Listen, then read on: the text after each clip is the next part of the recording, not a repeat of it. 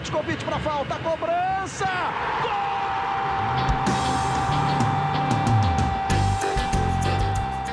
Está entrando no ar o podcast Sabe de quem? Do rubro negro, da nação, é o GE Flamengo.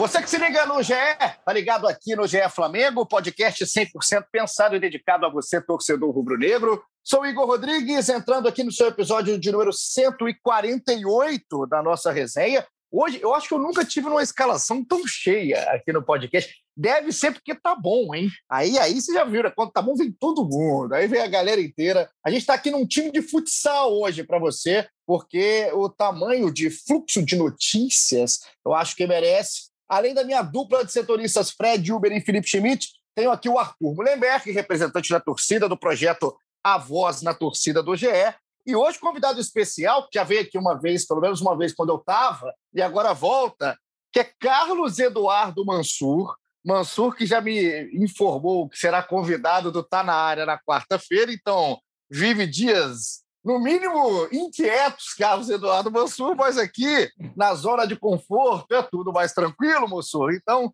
seja muito bem-vindo. Queria já sua consideração inicial aqui no nosso papo. A gente tem muito assunto para falar, então vou direcionar a sua eu queria a sua em cima do Thiago Mendes, porque o Thiago Mendes é um nome aí, segundo a informação do Caio Mota, que o Flamengo está olhando no radar, que poderia substituir o Gerson. Então, já queria te dar as boas-vindas aqui, dizer que te espero na quarta, lá no Tá na área, no nosso telaço. E a casa é sua, Mansur. Prazer. Valeu, Igor. Prazer estar com você, com o Arthur, Fred, Felipe e grande elenco, né? Espero não ter é, esquecido ninguém assim nesse, né? nesse, nesse alô, nesse alô inicial. É, e na quarta nos encontramos, mas me espera, me espera generoso, né? Coração aberto, recebendo bem as visitas. Sobre, o Thiago, sobre o Thiago Mendes, eu acho que é um bom nome para a substituição do Gerson, jogador meio com dinâmica, com capacidade de jogar de uma intermediária a outra, nesse modelo que o Flamengo joga, tudo para se encaixar bem, algumas características um pouco diferentes, é, é, é talvez um pouco menos organizador mas é um jogador talvez em alguns momentos de mais até dinâmica do que o Gerson, especialmente na perda da bola. É, agora, é, eu acho que é para ter um pé atrás ainda, esperar o, o, desenvolvimento das negociações, porque se a gente olhar a última temporada, pelo menos na Liga Francesa, ele foi um jogador que foi titular mais vezes que o Bruno Guimarães, por exemplo. Então, não sei até que ponto é uma liberação simples por parte do Lyon, um jogador que teve, foi alvo de um investimento muito alto depois de duas temporadas no Lille, que o Lyon buscou por um investimento alto, e agora a única coisa que possa facilitar é um planejamento de rejuvenescimento. Ele tem 29 anos, o Bruno Guimarães 23, então talvez, isso possa explicar a opção do clube francês, mas de todo modo eu não sei se é uma liberação simples. O Flamengo aparentemente, segundo informou o GE, busca um empréstimo com o valor de compra fixado. Vamos aguardar a negociação, mas é um bom nome. Lembrando que exatamente é até bom a gente falar, Manso, você falou muito bem já de início, que o Flamengo está mapeando o mercado, né? E o nome do Thiago Mendes aparece aí como nome de opção. Gente vai falar muito mais do Thiago aqui no episódio de hoje, já colocando aqui Arthur Mullenberg no nosso papo. Flamengo 2, Bragantino 3, jogo no fim de semana. É aquele jogo que, quando sai né, na rodada, a quarta rodada do Brasileirão, é, é quinta rodada do Brasileirão, perdão, jogo no sábado, só um, nove horas da noite. É para acabar com o seu fim de semana, Arthur, quando acontece o que, que aconteceu, aquele golzinho no final. Tive aqui relatos de vários rubro-negros que mandaram mensagem durante o jogo, depois do jogo, que quando o juizão deu aquele minutinho a mais, né, que o negócio esticou um pouco, tinha gente comemorando, né? Ah, pode ser que saia, né? Por que não o gol do Flamengo? Mas saiu o gol, foi do nosso querido Krigor, o nome que já tem carisma por si só. Arthur, qual o sentimento do fim de semana? Seja bem-vindo. Fala, Igor, fala Fred, Mansur, Felipe. Pô, gente, é o seguinte, aquilo acontece, aquilo, aquele Flamengo é aquele jogo muito Flamengo. Quando o cara levantou a plaquinha de Krigor, boa parte da torcida já estava se preparando espiritualmente, porque é típico do Flamengo levar um gol desse. A nossa maldição onomástica nos acompanha há muito tempo. Foi triste o jogo, porque a gente nem jogou tão mal. Acho que o Flamengo jogou bem, mas uma sequência de vacilos, aquela última bola do Bruno Henrique no ataque que originou o contra-ataque e o gol número 3 do Bragantino.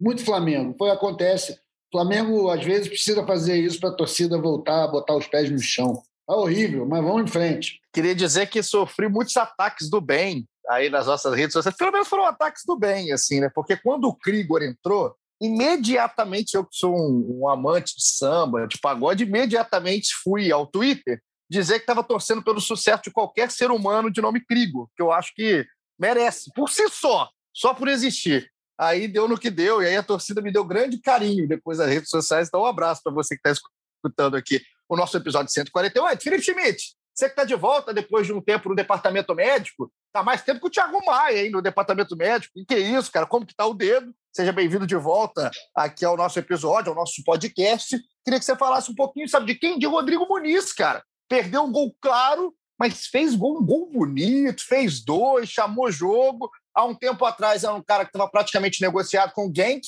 e agora é um moleque que está se afirmando no Flamengo. Seja bem-vindo de volta, Chimitinho. Fala, Paulinho, todo mundo aí. Não vou falar o nome de todo mundo, não, para esse podcast vai ficar muito longo. A operação foi mais rápida que a do Thiago Maia, né? Quase duas semanas fora, mas estou de volta.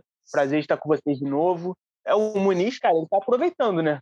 Ele, se você pensar que ele é a terceira opção do elenco ali para aquela função, é, quando abriu a chance, ele, ele vem aproveitando, vem, vem eu acho até, até acima do, do, do, que a gente esperava, né? Porque é um menino jovem que não tem muita experiência ainda no, na primeira divisão, né? Teve um empréstimo muito rápido no Curitiba, pouco jogou. E sempre difícil, né? Você fazer essa transição.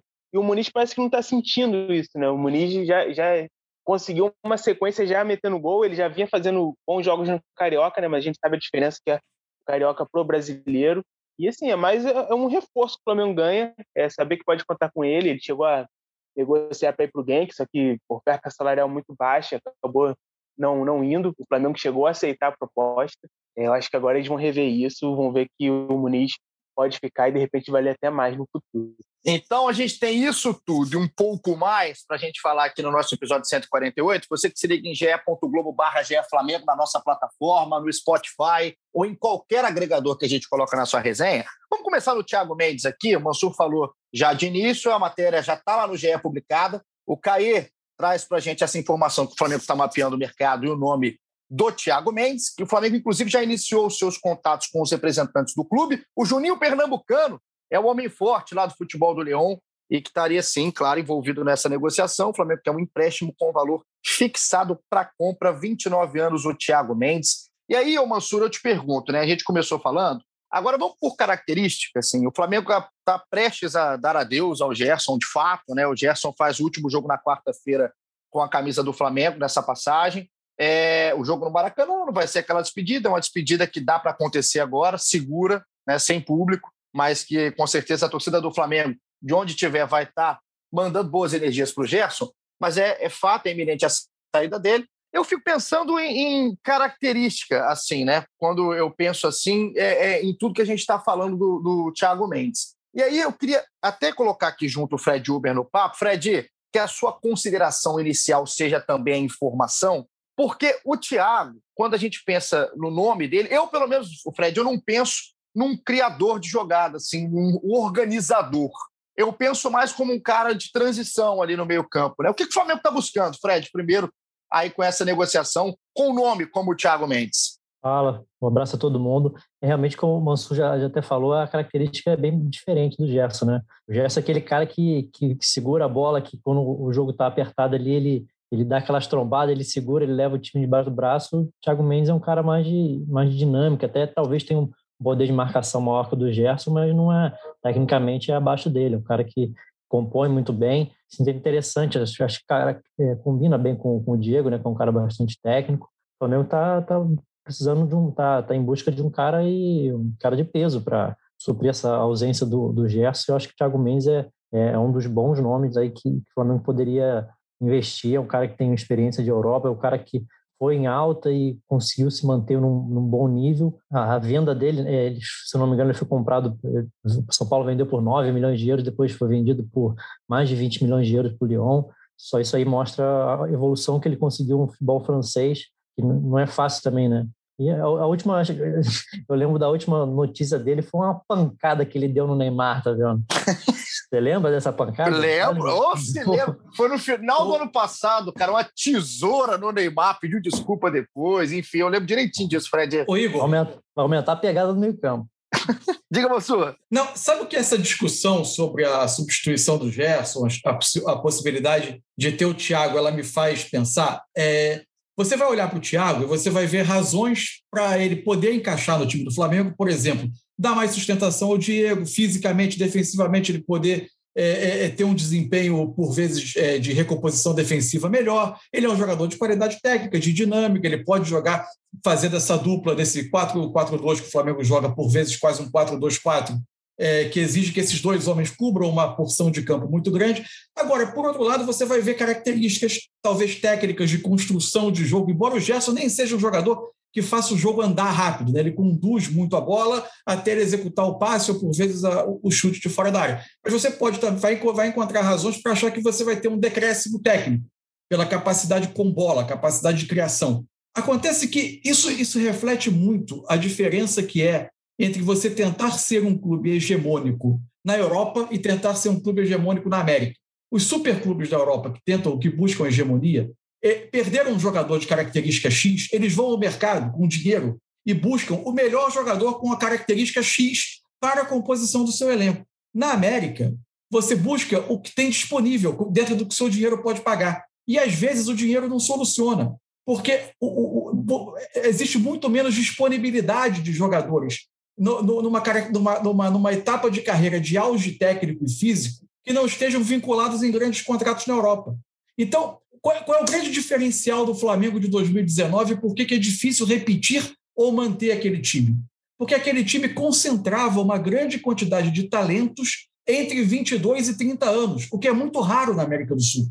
Quando você perde um jogador desse, você vai atrás do jogador possível. E é muito difícil você ter disponível um jogador com a igual qualidade técnica de um Gabigol, de um Gerson, de um Bruno Henrique, de um Arrascaeta, nessa faixa etária, desse auge físico e técnico, disposto a jogar na América do Sul, ou que não esteja vinculado a um grande contrato de clube europeu. Esse é o grande drama de você manter uma hegemonia longa na América. E o Flamengo, na medida em que perdeu um ou outro jogador desse time de 2019, perdeu o Rafinha, não achou um lateral igual. O Isla é um bom lateral? É um bom lateral. Mas hoje você pode até discutir se o momento do Mateuzinho é até melhor do que o dele.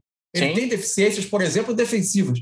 A reposição desse tipo de jogador é muito. Aquele time ele tem coisas, é, questões quase irrepetíveis que permitiram a formação desse elenco. Inclusive nos veteranos. Você tem um Rafinha e um Felipe Luiz voltando da Europa com essa qualidade, essa capacidade de jogar nesse nível é raro.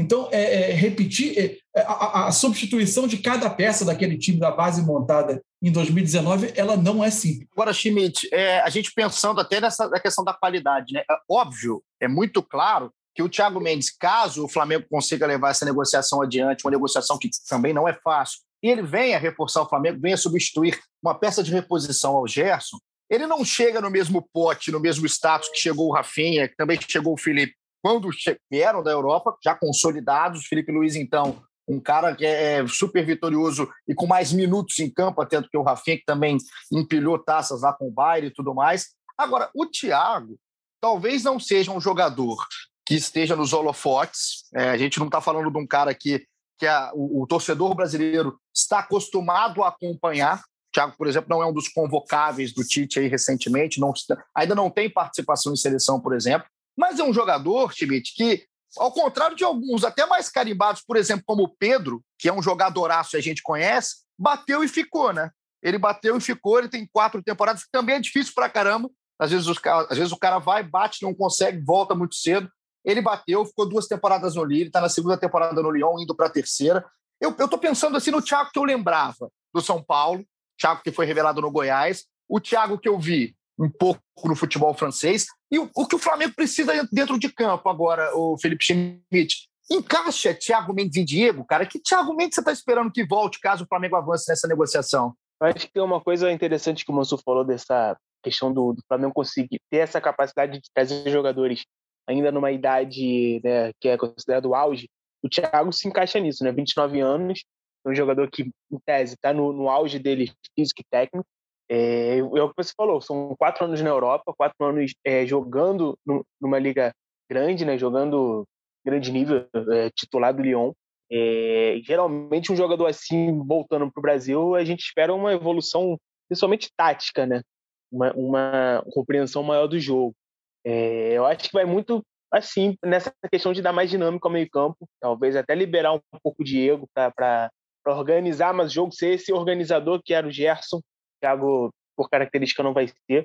É, eu imagino um pouco isso. Mas uma coisa que eu tenho pensado, assim, gente falando de característica, o Thiago não lembra, assim, pela descrição, não, não, é um, não são características parecidas com a do Gomes, por exemplo, de muita dinâmica, de, de de fazer uma área a outra, de ter capacidade de, de, marcação, mas também de jogar. Às vezes eu fico pensando também o quanto, o quanto limita o crescimento do Gomes trazer um jogador tão parecido. Lembrando que o Thiago Maia também é, é, são características bem parecidas também, no né? jogador de dinâmica, de força, de marcação, de saber sair, sair jogando. Então acho que o Flamengo jogavam, trazendo. Jogavam juntos no Lille, né?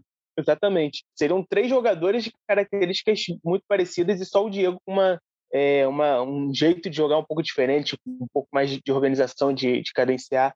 É, acho que isso aí também tem que ser levado em consideração. Eu acho que pelo calendário que a gente tem, é, o elenco, eu acho que até precisa, tá? De caras assim, de caras como o Thiago, que se chegar, eu acho que vai ser um, um acréscimo bem bacana. Eu estava vendo aqui números do Thiago. Não é a minha especialidade a matemática, mas eu acho que essa conta aqui não é nada difícil. Thiago tem 144 jogos no futebol europeu, futebol francês, uma média de 36 jogos aí por temporada, é, é, é um cara que conseguiu sim é, se, se manter aí no futebol europeu. Ô, ô Arthur, como que está o termômetro do torcedor? Hein? Me, me, me, conta, quando você ouviu o nome de Thiago Mendes, qual foi a, a primeira reação? É um nome que te agrada? É um nome que aí, na, na, no nosso boteco virtual, que é o permitido atualmente, como é que está sendo a resenha da torcida? Olha, Igor, eu tomei conhecimento do interesse do Flamengo pela matéria do Caê. Eu acho que ainda é cedo para a gente saber o que, a torcida está achando, porque o nego está chegando agora na notícia, né? Eu fui correr para ver os DVDs dele, porque desde o tempo do Peralta que eu tenho um certo grilo de ficar batendo palma para o jogador pelo DVD, né? Eu vi um DVD dele bem legal sobre habilidades defensivas. O maiorzinho de 10 eu achei meio chato, mas é um pouco pela música também. Vamos esperar o cara ser verdade antes de dar uma opinião. Eu acho que a torcida está querendo que se substitua bem o Gerson, mas não está esperando Vidal, esses grandes nomes, não, cara. A situação, o nego sabe que não está para grandes gastos. Esse negócio de DVD, Mansur, se eu for montar um DVD do Felipe Schmidt aqui, o Felipe Schmidt é vendido, hein? É vendido e bem, por sinal. DVD, DVD, DVD é uma das maiores sacanagens que existe. Já fui muito enganado por DVD, tá, Mansur? Olha, eu, tenho, eu garanto a você que ninguém será enganado por um DVD mil. Não há, não há coletânea de imagem com boa vontade que consiga me transformar num jogador de futebol vendável. Você jogava de quê, moço? Você tem cara de, de lateral esquerdo. de teimoso. Então...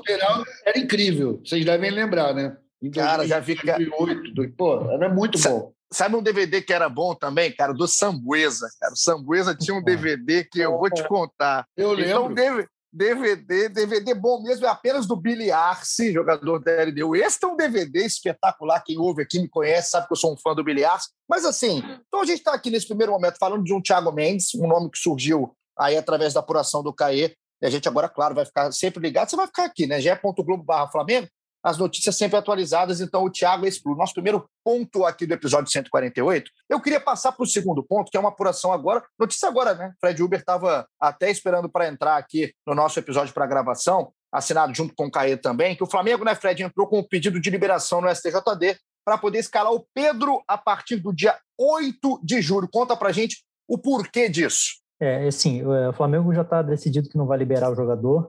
E apesar de ser data FIFA, não ser data FIFA, o Flamengo tem essa, essa opção. Apesar disso, é, isso não é automático, não é assim, o Flamengo recusou, pode escalar ele automaticamente a partir do dia 8, quando ele ficaria é, a serviço da seleção. Por isso, a diretoria precisou fazer nessa segunda-feira esse é, da entrada nesse pedido né, no, no STJD para essa liberação é, senão o nome dele ficaria indisponível no sistema da CBF, ele ficaria no Flamengo, não viajaria para a seleção, mas também não poderia ser escalado. Então, o Flamengo, é, até com uma boa antecedência aí, para é, fez esse, esse pedido para ser julgado e caso é, eventualmente até se for se o pedido for negado, se o Flamengo não, não tiver êxito, tem tempo ainda de recorrer é, antes de chegar nessa data aí do dia 8, por isso que o Flamengo até antecipou bastante esse pedido. Pedro fora de Tóquio, né, Mansur? É, o Flamengo entrando então com essa liberação. esse pedido de liberação para ele poder atuar normalmente pelo clube. É aquele momento que a gente falou muito aqui no episódio e que agora está se. O Flamengo tinha a caneta na mão, ia, ia decidir aí o futuro se ele ia ou não para Tóquio. Pedro fica, Pedro é um reforço, vamos dizer assim, para essa continuidade de Brasileirão. É, é, um reforço. Eu confesso que eu tenho é, é, sentimentos conflitantes em relação a essa, a essa questão, que eu acho que ela é muito mais complexa do que as pessoas estão colocando. Eu vejo muita gente colocando: ah, o Flamengo é o patrão, é, o Flamengo tem direito de não, de não liberar, o Flamengo manda e pronto. Se o Flamengo resolveu não liberar, isso é assunto encerrado. Eu acho que isso é ignorar muito que existe uma relação humana por trás disso, né? Não é um tipo de, de, de oportunidade qualquer, é num, num tipo de trabalho comum. A Olimpíada, para muitos jogadores, ela pode passar uma vez na vida apenas. É, o Pedro vive uma situação é, é, muito diferente de outros jogadores que foram cogitados, inclusive, como para defender a seleção, até mesmo jogadores acima de idade, que são jogadores que já têm uma, uma, uma projeção internacional, já tiveram, ou, ou, no caso do Daniel Alves, por exemplo, já tiveram projeção internacional e estão de volta ao Brasil, já conquistaram inúmeros títulos, é, já consolidaram carreira, ou quando se projetou, quando se discutiu até uma eventual é, é, um aproveitamento do Neymar e o PSG é, acabou não liberando, porque ele já tinha sido liberado para uma outra edição dos Jogos Olímpicos, conquistou a medalha de ouro no Rio. É uma, a situação do Pedro é muito peculiar. Ele é um jogador com nível elevadíssimo de futebol, nível para jogar muito mais minutos do que ele joga no Flamengo. Ele vive uma situação de carreira no Flamengo que não é simples, porque ele joga menos do que poderia pela sua qualidade. Ele precisa ter uma projeção maior, inclusive se ele tiver é, é, ambições de seleção brasileira.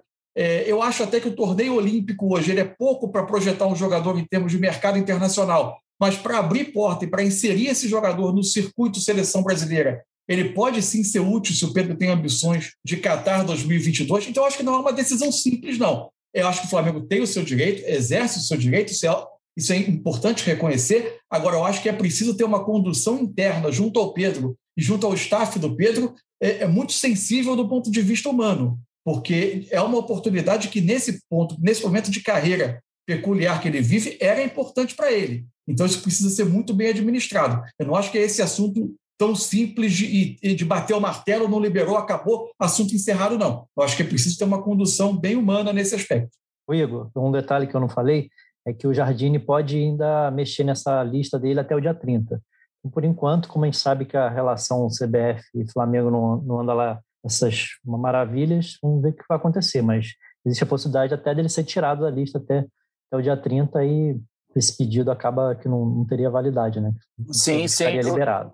Eu estava pensando aqui, o, o Mansur, enquanto você estava falando, porque eu estava vendo, foi logo quando surgiu né, o nome, a lista, no dia da lista, que o Pedro estava entre os convocados do Jardine, eu vi um, um tweet do nosso companheiro André Rizek, e, cara, eu concordo muito, assim, eu estou vendo que você está falando do, do, lado humano, mas vamos, vamos supor, o Rizek colocou lá é, que ele hoje trabalha no Sport TV, o Sport TV não vai mandar ele para Tóquio, ele gostaria de ir, não vai mandar, ele fica, faz a Olimpíada daqui, por exemplo, né?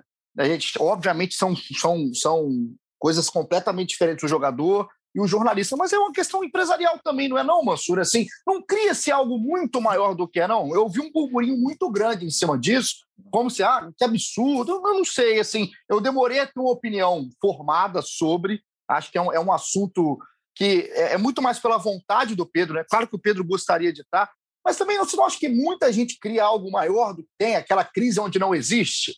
Não, vamos lá, vamos por partes. Eu acho, é, voltando, o Flamengo exerce um direito que ele tem, isso aí é, é, é indiscutível. Eu, agora, eu, eu, respeito muito a opinião do, do Rizek e compre, entendi o que ele quis dizer. Só que eu não consigo estabelecer a simetria que ele estabeleceu entre as duas situações. Eu acho que, para um jornalista, por exemplo, a Olimpíada é uma oportunidade que se apresenta várias vezes na carreira é, ela, ela, ela, talvez haja uma simetria entre, a, entre você estar no elenco e ser escalado ou não para determinada função, não uma convocação dos melhores de determinada carreira para integrar uma seleção. Isso é muito diferente do que a gente vive na nossa, na nossa carreira no dia a dia. Eu, eu não consigo enxergar a simetria das duas situações.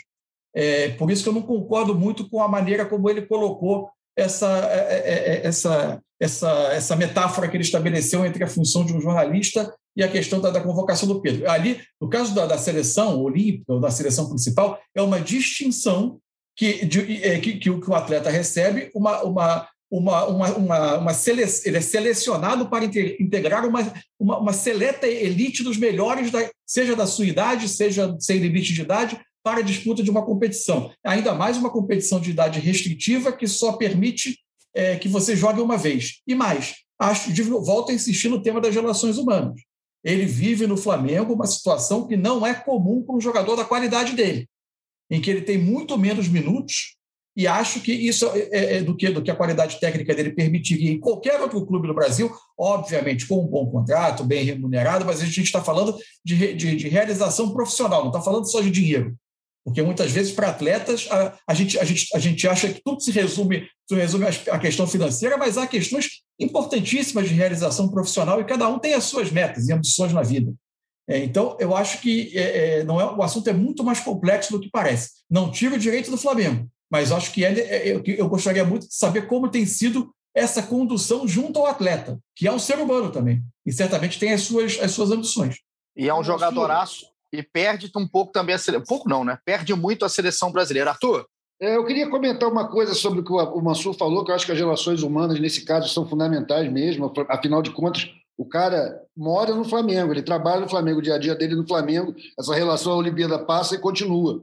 Mas eu acho que todo esse problema poderia ter sido evitado na elaboração do contrato do Pedro com o Flamengo. Porque quando isso faz parte de uma cláusula contratual, não tem mais nenhuma discussão, não tem mais nenhuma dúvida quanto ao que deve ser feito. E nesse caso, acho que o staff do Pedro vacilou, porque o staff do Pedro tem que prever que ele poderia estar sendo convocado para um evento que só acontece de quatro em quatro anos, que é tão importante para um atleta. Coisa que tenho certeza que para a seleção brasileira deve ter uma cláusula lá dizendo que o clube vai liberar. Arthur, é, é, de fato, isso que você colocou faz sentido. Perdão?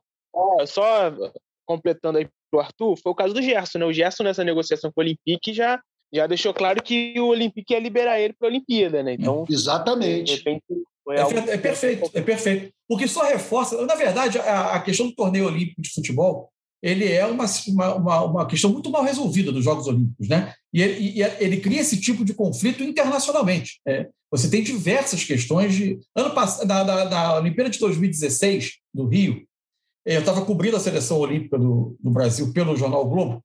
É, a, a, até você saber qual era a lista da Alemanha que ia disputar a Copa do Mundo, ela, é, a Alemanha chegou a pedir um adiamento da divulgação da lista para concluir negociações com, com, os clubes para conseguir elaborar a lista de 18 para trazer para o Rio de Janeiro. É, isso é uma questão muito mal resolvida no universo do futebol, que tem um calendário é, que é grande e que tem um torneio que é realizado em meio a, a, do, é, pleno andamento das competições do calendário europeu e do calendário sul-americano. Ele não pega nem aquele período de, de, de, paralisação de competição. É uma questão muito mal resolvida internacionalmente, além de ser uma das, uma das poucas modalidades olímpicas que não leva a elite para disputar, né? o que por si só já é uma distorção desse, do, do que é, por definição, uma edição de Jogos Olímpicos. E o Flamengo, então, vai continuar com o Pedro. O Pedro estava na lista, o Flamengo não vai liberá-lo e ele segue aqui. Então, o Flamengo volta a campo na sexta rodada do Brasileirão, quarta-feira agora, contra o Fortaleza, às 19 horas, 7 horas da noite. Queria começar já então a fazer o paralelo, traçar o campo-bola do que aconteceu no sábado passado. Felipe Schmidt, você está aqui com a gente agora, primeiro na sua análise. Foi um 3 a 2 uma derrota de virada, primeira derrota do Flamengo no Brasileirão, tinha vencido duas partidas, tem dois jogos adiados. Agora, o Flamengo queria entender contigo é, o que, que aconteceu dentro de campo, né? O Flamengo estava muito tempo sem sofrer gols, o Flamengo vinha bem né, nessa questão defensiva. E aí eu te pergunto, o Schmidt, é falta de concentração? É porque realmente foi um ataque melhor do que eram os ataques de Curitiba, de América Mineiro, que foram os, os adversários recentes? O que, que aconteceu em campo no Maracanã para o time do Rogério Senna, que estava de volta ali? É, já não estava mais de home office o Rogério Senna, né? Estava de volta, recuperado, graças a Deus, coisa boa aí da Covid-19. E o Flamengo conseguiu aí, de um certo momento, virar o jogo, fazer um 2 a 1 mas não conseguiu levar a vitória para casa. O que aconteceu com o time do Senna? É, cara, assim, primeiro eu acho que essa questão de ah, tomou gol, não tomou, às vezes a gente valoriza muito o número em si, né? E, e perde um pouco o contexto do jogo. É, de fato, o Bragantino é um time muito melhor que os outros, os recentes que o Flamengo enfrentou e não levou gol. De repente, o Palmeiras seja um pouco melhor, né? Aquele primeiro jogo do, do brasileiro. Mas tem toda uma conjuntura do jogo. Né? O Flamengo jogou bem, o Arthur já até falou isso. O Flamengo jogou bem, produziu para vencer, só que esbarrou em algumas coisas. Eu, eu acho que, ele, que, que o Ceni eu não, não, não, concordei com a forma como o Ceni leu o jogo, principalmente no segundo tempo. Eu acho que o Diego e o Gerson estavam muito cansados já no segundo tempo, e isso afetou demais o jogo do Flamengo. Tanto que o terceiro gol é um contra-ataque ali que ninguém segura ninguém, que começa com o Bruno Henrique, que também foi mal, é, perdendo a bola na área ali de bobeira, né? Deve ter visto. É, eu acho que, ele poderia ter colocado o Gomes, que é uma, uma substituição, assim, é, até óbvia, né? É, recorrente no Flamengo. Eu não entendi porque ele não botou o Gomes nesse jogo para ganhar um pouco mais de fôlego nesse meio campo. Acho que foi um pouco isso. O Flamengo cansou um pouco no segundo tempo. É, o Bragantino é um time de muita qualidade, principalmente ofensiva. Aproveitou as chances. Né? O, o, próprio segundo gol, o gol do Ramires de, de empate, a gente vê um pouco o Diego e o Gerson chegando atrasado mais uma vez, né? é, um, é um gol que o Flamengo toma, acho que já há uns dois anos, que é esse gol de, de cruzamento para trás na área, que o cara aparece sozinho. O gol da, da Libertadores na final é, é, é, um pouco isso. Então acho que faltou um pouco essa, essa transição defensiva dos volantes. Eu acho que ficou um pouco nessa questão física. Agora, ofensivamente, o Muniz muito bem, né? Embora Vitinho, Michel e o Bruno Henrique não estivessem na mesma a mesma toada do Muniz, o Muniz meio que sozinho ali virou o jogo do Flamengo, né? É, acho que isso, isso é a parte positiva do jogo, mas, assim, é, é são casualidades que acontecem no campeonato, né? Fala. É, é, não, então, Schmidt, eu acho que assim, o torcedor, é, para mim, tem quase sempre a razão. Ele, ele pode estar chateado, enfim, acho que às vezes vai muito do céu ao inferno muito rápido né, e depois volta para o céu muito rápido. Eu queria até ter essa naturalidade para transitar entre os dois mundos, que tem hora que é importante. Porém, é, eu estava pensando aqui, o Arthur, é, do, não agora, né, vendo o jogo, é, algumas coisas. Eu acho que tem momentos do, do Rogério Senna no Flamengo que ele faz questão de, de trazer a crítica para ele. Assim, é, é, impressionante. Assim, são jogos que a leitura é, dele não bate com quase de ninguém, com quase de ninguém. E aí, quando vai para a coletiva pós-jogo, ele reafirma o que aconteceu em campo também, é, é, com quase ninguém concordando. É, além da questão do cansaço, né, do desgaste, a gente falava do, do desgaste do Diego no último episódio aqui. É, como é que seria né, a manutenção do Diego ou não no time, pensando no desgaste. Um cara que é, se sacrifica no meio campo, com uma idade já elevada. E isso ficou muito claro dentro do jogo, né? Ficou muito claro dentro do jogo no segundo tempo. Foi um jogo ruim do Diego. Não acho que tenha sido um bom jogo do Diego, que fez bons jogos recentemente. Agora, o que mais me chamou a atenção, Mansur, além de uh, Mansur, Arthur, Fred, além de não entrar o Gomes, o Flamengo terminou o jogo com, com o Vitinho em campo. É, o Vitinho, que também tinha feito bons jogos recentemente, não jogou absolutamente nada, nada, né? não jogou nada contra o Bragantino. E o Michael foi substituído pelo Max, que é um garoto, inclusive de juiz de fora, chegou ao Flamengo vindo das categorias de base do Tupi, que nem no sub-20 o Max tinha se, se, estabilizado ainda, né? O Max não era titular nem do sub-20 do Flamengo. E o Max vira uma opção muito rápida para o Rogério. É, eu, eu, são, são escolhas do Rogério Senni que eu ainda tento entender. Eu não estou aqui falando, ah, o Rogério está errado, eu, eu, tento entender. Eu não concordo. Eu acho que quando o Flamengo termina esse jogo do Bragantino do jeito que foi, sem a entrada do Gomes e com o Vitinho titular até o final e só o Max sendo, sendo, sendo a opção, para mim, é, é, é, uma virada que, claro, tem, tem muitos fatores, mas que o Rogério, para mim, Arthur, foi o principal, foi o determinante. O Arthur, só, antes de você falar, só falar aqui quem estava para contribuir aí, ver quem tinha de opção, né? Porque a gente, é, do ataque, né? Além do Max, o Verton e o Rian Lucas só, não podemos esquecer. Pois é, disso. não tinha opção, né? Mas, é, aí, mas, talvez, mas talvez não é melhor você mexer na forma de jogar do é, que o, simplesmente. Perfeitamente. O Gomes, com certeza, concordo com você que o Schmidt falaram, por ainda mais. Mas eu teria entrado com o Gomes não é, substituindo Gerson ou Diego. Eu teria entrado com o Gomes é, para repartir funções com eles, tentando ter o time até o final, dentro da limitação de opções que essa quantidade de desfalque Sim. gera, tendo o time mais experiente, mais rodado possível em campo, com mais qualidade técnica possível, mas dando uma sustentação maior de meio. Ainda assim, eu acho que o saldo do trabalho é enorme, é muito, muito, muito positivo. Acho que a maneira como o Flamengo dominou o jogo, um candidato a G4, é coisa de time bem treinado. Agora, a definição das jogadas, ela esbarrou também na qualidade técnica de quem estava em campo, que é inferior a dos que saíram. E o Flamengo perde, quando perde Arrascaeta e Everton, ele perde dois jogadores sem reposição no elenco com as mesmas características, porque são dois meias ofensivos o Flamengo são os únicos dois que o Flamengo tem no elenco. Os únicos dois jogam partindo dos lados do campo, mas são os dois únicos meias ofensivos. Então, acho que isso, isso, isso mexe muito com a, com a qualidade de definição das jogadas. Agora, você vê que a sincronia de movimentos que o Flamengo tem para atacar é enorme, é coisa de time bem treinado, um padrão mantido mesmo com muitas alterações, um domínio sobre um adversário que é forte vai brigar em cima da tabela. E, aliás, tem um outro detalhe de time bem treinado que esse jogo mostrou. A evolução do Muniz, tem coisas que, que parte da evolução é dele, mas parte da evolução é de jogador que está sendo bem desenvolvido também. Então, eu acho que no todo o trabalho tem muito mérito. É, eu acho que essa coisa de estar um time bem treinado é óbvia, viu, Mansur? No último programa a gente, inclusive, falou que esse Flamengo agora é indiscutivelmente do Sene. Já perdeu todas as características do time do Jesus. E acho que ele deu essa prova do jogo quando a gente perdeu temporariamente o domínio no primeiro tempo e o Flamengo soube retomar e empatar e dominar o jogo. Porque o Bragantino, no começo, deu calor. E o Flamengo teve que se organizar fez o aceitou o desafio e foi para cima. Legal. Só que, pô, o Rogério ficou inoperante, né, irmão? Eu achei que o Rogério não estava vendo o jogo. Tinha que mudar. Tem pouca gente? Tudo bem, muda alguma coisa. O Diego estava morto, o Gerson não estava num dia bom, o Michael, pô, eu sei que ele é peixe do Igor, mas, pô, pelo amor de Deus, o cara errou todos os passos. Todos achei, os passos. Achei que ele ia botar o Rodinei ali no meio, Arthur. É, alguma coisa que ele podia fazer. Rodinei. Ele ficou muito parado, Fredão, muito parado. Eu achei que o Rogério estava ainda na época de continuar em casa, se recuperando da Covid, não era hora ainda de ir para a beira do campo. Podia ter feito pelo telefone com o Maurício, estava dando certo. O pequeno Misha, cara, eu vou falar, o Mansu, é porque tem muito tempo que a gente não participa junto aqui. Eu, o, o, o Michael, ele pequeno não Misha, é? É o pequeno Misha, carinhosamente apelidado como pequeno Misha. Ele é. não ajuda a ajudar, né? Rapaz, o Michel, quando ele leva para a direita e vai dar aquela bomba que só ele dá, ah, ninguém nem olha o lance.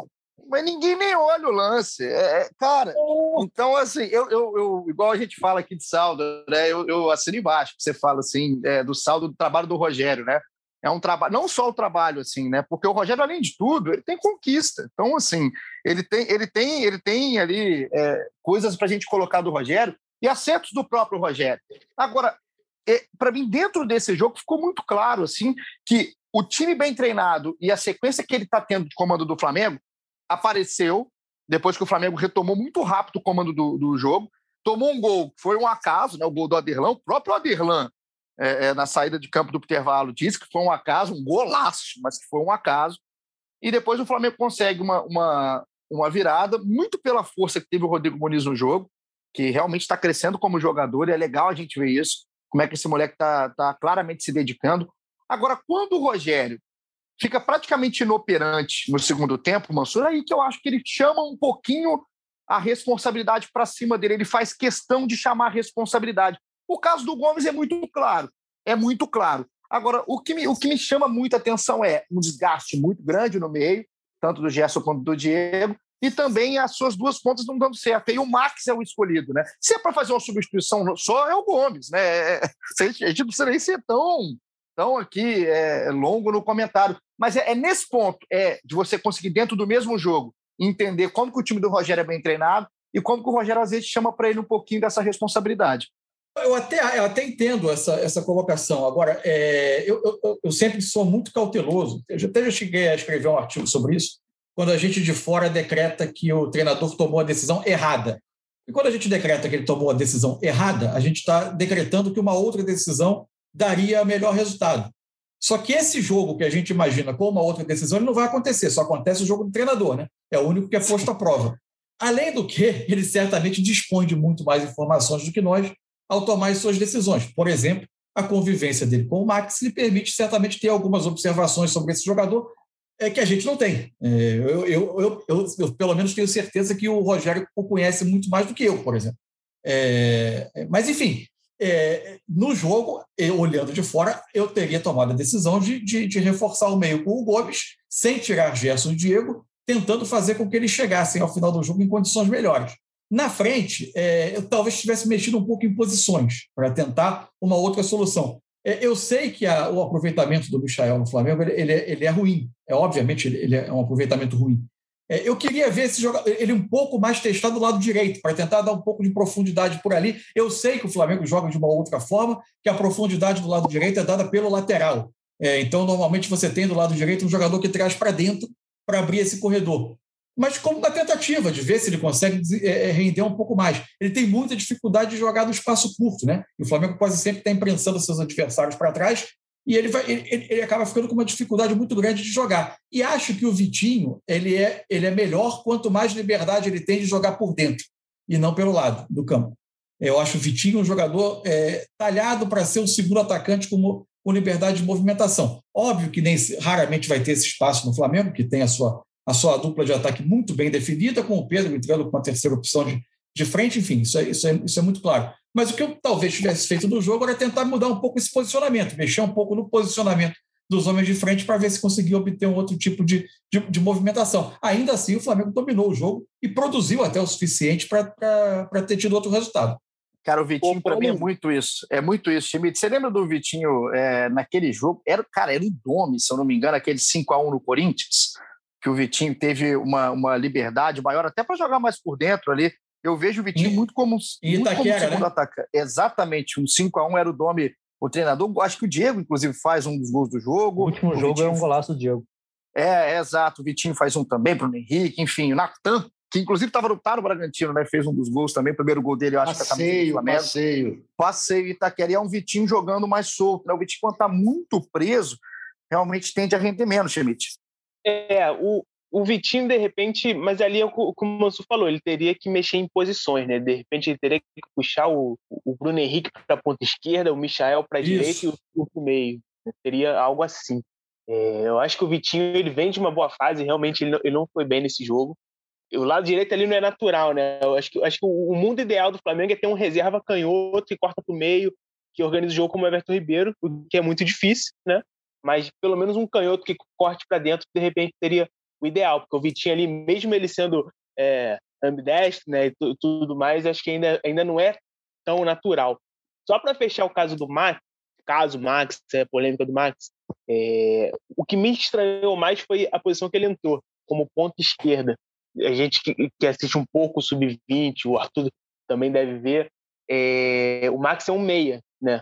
É um meia, às vezes joga até como segundo volante, dependendo da posição, da, da, da necessidade. Ele jogar como ponta esquerda me, me causou muita estranheza. De repente, até o Max aberto na direita, com, com o Vitinho é, invertendo, ou então o Bruno Henrique na esquerda, o Vitinho por dentro, faria mais sentido que o Max na ponta esquerda. E aí a gente fala da, das questão das opções, ah, o, o Rogério não tinha opções. É, a, a, própria escolha dele dos meninos no banco, é, para mim também não fez muito sentido, porque você pensar que tem jogadores no, no, no próprio sub-20 que tem um pouco mais de lastro para jogar, por exemplo, eu não vou nem falar do Lázaro, né? Que o Lázaro todo mundo fala, todo mundo cita. É, o Lázaro, realmente, nas vezes que ele foi profissional, ele nem, nem mostrou tanto assim, embora seja um menino de muito talento. Mas, por exemplo, tem o Thiaguinho, que é um menino que já jogou campeonato de, não me engano, CLC pelo Náutico, já tem um lastro profissional, é, é esse canhoto que corta para dentro. O próprio Gabriel Barros, que veio ano passado do Ituano, Acho que ainda não jogou no profissional Flamengo alguns minutos só nesse Carioca, mas é um canhoto que joga cortando para dentro. Então, assim, a escolha dele das opções no banco, para mim, não fizeram tanto sentido assim. Ele, ele tinha opções no próprio Sub-20 que tinha um pouco mais de lastro para entrar nesse jogo do que o Verton, o Verton é um menino de 17 anos, está no primeiro ano de Sub-20 dele, até ano passado jogava no 17. Então, um jogador que joga aberto pela esquerda ali, realmente, talvez sejam mais crudo que esses outros. Então, é, essa escolha dele até para as opções no banco, para mim, não, fez muito sentido. O Max não, o Max, é, a gente pode até discutir se, se ele se ele está nessa tá nessa condição que, que o Rogério está de usar bastante ele. Hoje, talvez ele seja o menino do sub-20 mais usado pelo, pelo Rogério. Né? Lembrando que, o Paulinho falou, ele nem, nem titular absoluto ainda do sub-20 ele é. Tem o Yuri, né, que é um camisa 10 que vem, vem jogando, tem mais lastro do que ele também pouco usado pelo Rogério, poderia ser mais uma opção que é um meia mesmo, tem uma característica um pouco mais de armação. Então, o que me causou estranheza foi essa opção, essas opções no banco. E o Rogério deve falar, ah, não tinha opção, não tinha como botar.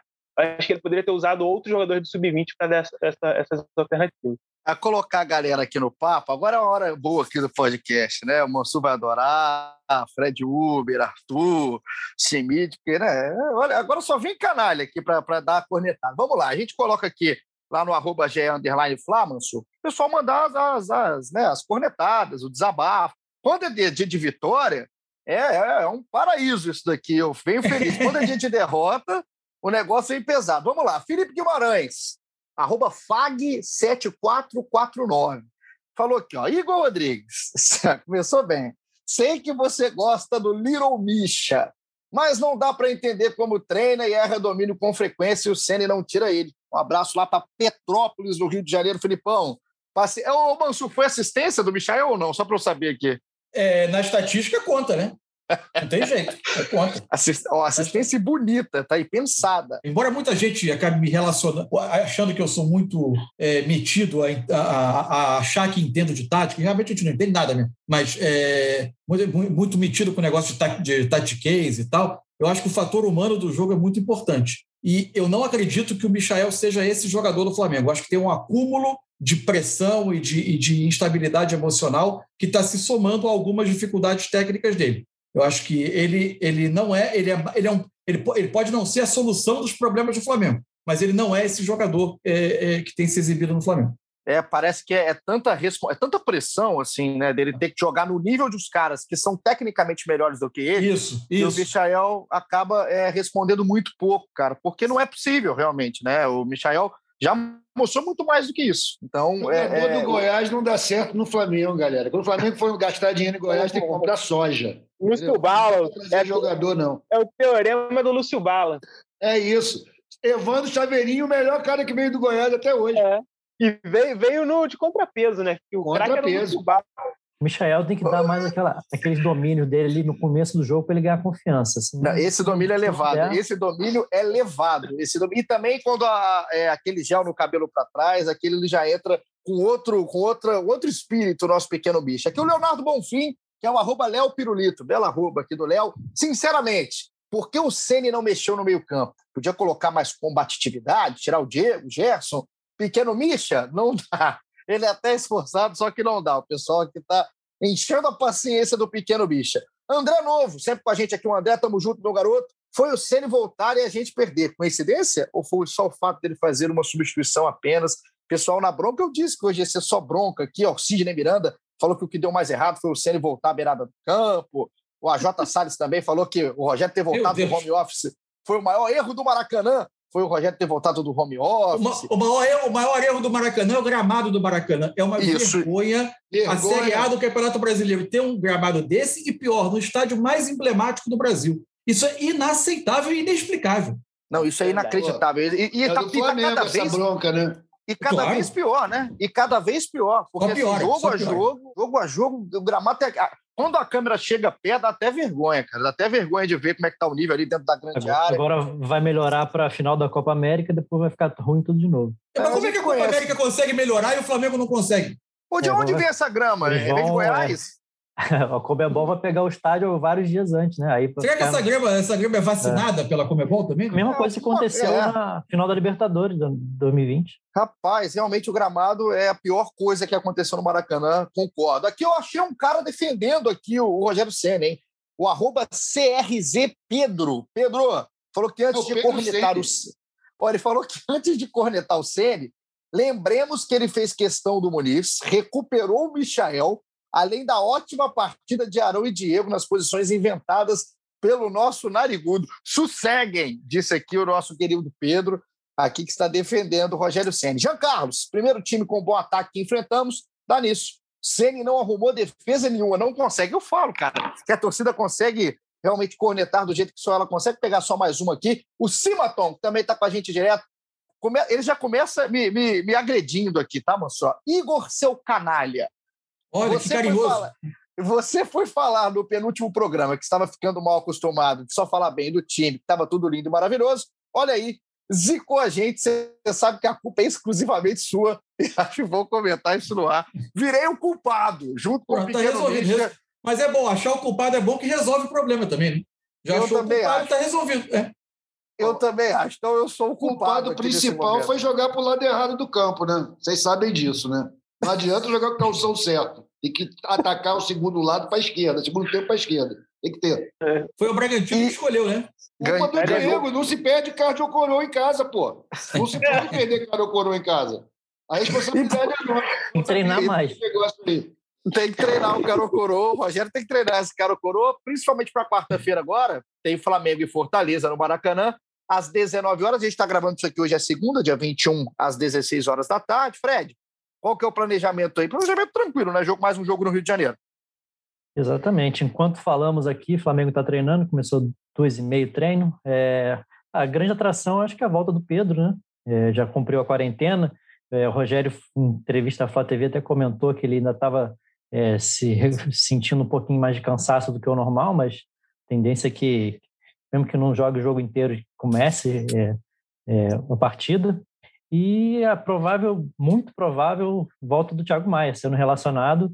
Aí vai ser um processo longo agora de, de, de dele voltar ao time, né? Vai é, só alguns alguns minutos, né? Nesse início, até gradualmente até ele poder atuar uma partida inteira. Acho que vai ser bastante simbólico também é, como, né, como, um jogo de despedida do Gerson, essa, essa volta do Thiago Maia, acho que dá uma, uma opção boa aí para o Rogério no, no médio prazo. Importantíssimo o retorno do Thiago Maia, vai ser muito importante aí para a temporada. Felipe Schmidt, é um Fortaleza que venceu três, empatou duas, né? tem 11 pontos no brasileiro. O Flamengo precisa naturalmente dar uma resposta agora dentro de casa nesse jogo festivo de adeus pro Gerson. Esse negócio de jogo festivo não é legal pro Flamengo, não. É, de festa, né? Não, é melhor, é melhor, é, é melhor só contar que é festivo, né? No, depois que acabar, né? Às nove horas. Mas o Flamengo vai pegar o Fortaleza, que está muito bem treinado pelo Voivoda. Gostei da pronúncia. Eu ia te perguntar como falava realmente o nome do, do técnico. Estou esperando um jogo assim, bem, bem franco, um pouco do estilo do jogo contra o Bragantino, até pelo que o Fortaleza tem mostrado é a forma como o Fortaleza tem jogado. Isso pode ser bom para o Flamengo, né? Porque tem mais espaço, pode ser bom para o pequeno Misha, né? Vai ter mais espaço para jogar. E é mais um teste para a defesa do Flamengo, né? Vamos ver se isso foi uma coisa mais conjuntural mesmo, se realmente teve evolução.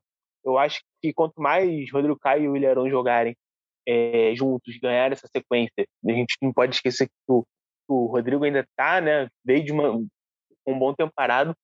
Eu acho que isso aí é, para mim, é chave para a evolução da defesa do Flamengo. Não só porque é zagueiro, mas até pelo, pelo, pela orientação que eles dão, pela, pela, né, pelo, toda a conexão que eles têm ali com o time. É isso, eu acho que, que é um jogo importante para vencer. O Fortaleza está tá vindo de bons resultados, mas é mais um teste aí para o Flamengo. O Mansur, se já era difícil pensar em Gabriel com Pedro, o Pedro com Muniz é impossível? Ah, é muito difícil de encaixar. A não ser que você mude completamente a maneira de jogar, né? Vai jogar o tempo todo pelos lados, é, tentando criar condição para cruzar muita bola na área. Você vai ter que, teria que mudar totalmente a, a, maneira de jogar do Flamengo. Não que sejam jogadores cegos pelo chão, mas não, não me parecem complementares formando uma dupla. É, e o Flamengo deve ter, então, a escolha do Rogério, né? A opção do Pedro pelo Muniz, mesmo com essa fase do Muniz, né? Mesmo com a fase do Muniz, né, Mansur, sendo muito boa. Ainda mais um é tipo Pedro... de jogo ainda mais um tipo de jogo. Estou muito curioso para ver como vai ser o Fortaleza. O Fortaleza tem uma característica. O Voivoda tem alguns traços de influência do Bielsa. Então ele faz muito um jogo de pressão o campo inteiro, quase com encaixe individual. É, resta saber se ele vai para esse risco contra o Flamengo, que se você der o espaço, tem a qualidade técnica para te criar problema na, na, nas costas da sua defesa, ou se ele vai para um tipo de jogo um pouco diferente. Mas é, é, esse tipo de marcação individual exige muita mobilidade, muita movimentação para gerar espaço. Então, mais um motivo para eu achar que esse ataque não vai ser escolhido. E é um Flamengo que vai precisar, sim, dar a sua resposta. Então, é esse Flamengo. Ô, ô, Arthur, eu quero saber qual vai ser a produção de conteúdo da quarta-feira, né? Porque o Flamengo perde de virada no Bragantino e agora vai enfrentar esse Fortaleza que também começou bem. Qual é a sua expectativa aí para esse jogo do meio de semana? Cara, eu acho que o conteúdo já está criado. A gente pode classificar aí como assim um tira-teima do Rogério, que é um cara de influência no, no, Fortaleza, né? que deixou sua marca lá, é um cara que tem admiradores até hoje. Agora, com um novo técnico, esse argentino do Capeta aí, que fez um time bem arrumadinho, eu vi o jogo deles ontem contra o Inter, é um time perigoso. Tenho muito medo do jogo deles pela direita em cima do Felipe do, do, do Felipe Luiz, cara. Porque ele já teve, tomou uma canseira já no sábado do, do tal Arthur. Ele não estava num grande dia e foi muito exigido. Então eu tenho medo do que, que o Fortaleza pode fazer por aquele lado ali. O Flamengo, o Rogério tem vai ter agora que provar que está sabendo o que está fazendo. Né? Essas críticas que pintaram depois da derrota certamente vão deixar ele bem esperto para esse jogo de quarta-feira. Vamos ver como é que ele arma esse Flamengo aí. Eu também concordo com o Mansur. Acho que ele não vai botar Pedro e Muniz de jeito nenhum. Mas a gente sempre torce para vir um pouco de, de sobriedade para o Rogério, de repente repensar o Michael. Não sei se dá para ficar insistindo nele nesse jogo. Enfim, vamos ver. A gente tem esse, esse duelo, Pikachu e Michael, ali pela direita. Vamos ver o que vai acontecer quarta-feira. E vamos para as considerações finais, então. Felipe Schmidt, obrigado.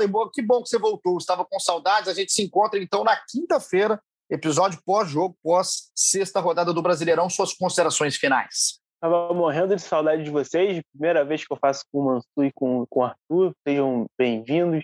É, o Fred já estou cansado de ver a cara, já não preciso nem falar mais nada. Vou mandar um abraço para o Aurélio Júnior, que mandou um, um tweet para a gente falando que ouve todos os episódios do GF do GFLA direto de Hamilton, na Nova Zelândia. Outro Eita! Teve um, Maneiro. Teve um guerreiro, teve um guerreiro de Paris também, né? Agora um de, da Nova Zelândia. Então, um abraço para ele, audiência internacional. O Heitor, ali de Mar de Espanha também, que é no interior de Minas, pertinho de fora, mandou que está escutando também. Audiência internacional, por que não? Também é, do nosso querido Heitor.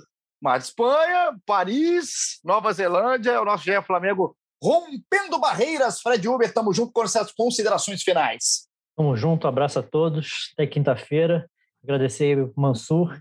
Queria que ele contasse uma história que, se eu não tiver, minha memória não tiver falha, Mansur tem história no, no jornalismo carioca.